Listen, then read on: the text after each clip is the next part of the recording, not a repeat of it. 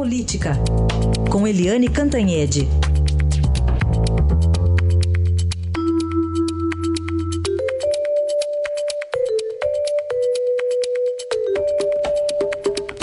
Acabou agosto e num clima pesado, principalmente para o presidente Michel Temer, né, Eliane? Bom dia. Bom dia, Heisen, bom dia, ouvintes. Pois é, a semana acabou, né, está acabando, e agosto está acabando com muitas flechas aí partindo das delações e da PGR contra o presidente Michel Temer. Eu achei muito estranho, aliás, todo mundo achou, porque o ministro Edson Fachin, que é o relator da Lava Jato no Supremo, foi muito criticado por ter aceitado tão rapidamente a primeira denúncia contra o Temer, né? Primeiro processo, ele recebeu e estalou os dedos e ato contínuo acatou.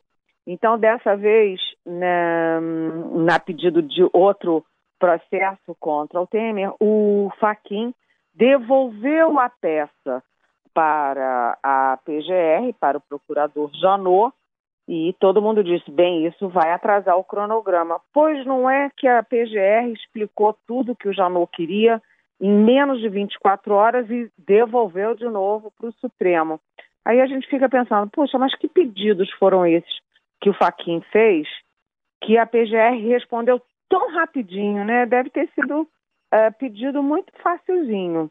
E além de tudo, já vazou ontem que aquele é, doleiro Lúcio Funaro é, diz que o Joesley comprou o seu silêncio, efetivamente pagou para o Funaro não fazer delação, e isso tinha a participação do presidente Temer. Isso é o que está nas redes sociais e que está, inclusive, nos sites oficiais. Né? O Joesley também depois de, sei lá, três meses da primeira delação bombástica, etc., que abalou as estruturas do governo Temer, agora também está dizendo que tem novas gravações contra o presidente, enfim, novas gravações reveladoras. Ninguém entendeu por que, que ele guardou isso durante três meses.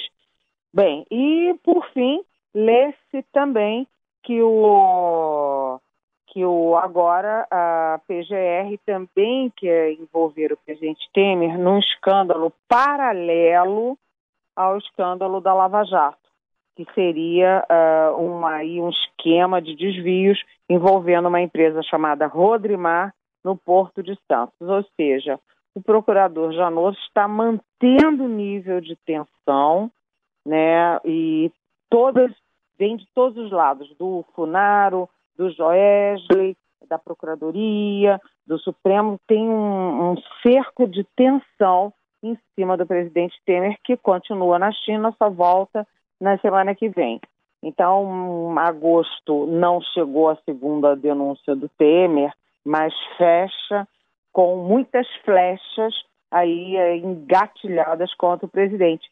Isso é péssimo, porque não é o Temer que está sob tensão, é o país que está sob tensão, é o Congresso que está sob tensão e a reforma da Previdência fica cada vez mais esquecida, Heisen. Certamente, né? Bom, ele volta no dia 6 de setembro, já estamos no mês de setembro, né, Eliane? O que, que esperar aí desse mês?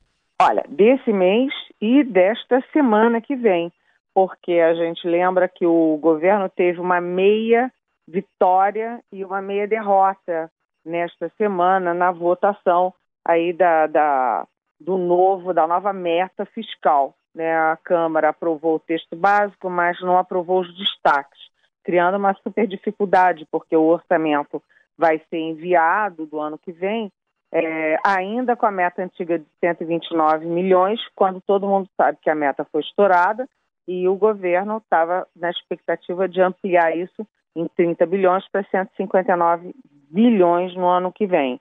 Então, semana que vem, com o feriado de quinta-feira, 7 de setembro, será que o Congresso vai ter quórum para aprovar é, definitivamente essa nova meta de 159 bilhões, tão importante para o governo?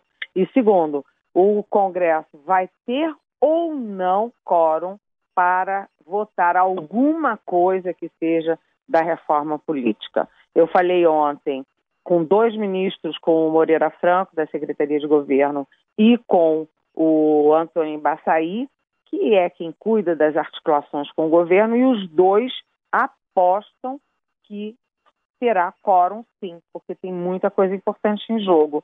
Mas olha, eu tenho cá minhas dúvidas, porque feriado significa plenário vazio, Heisen.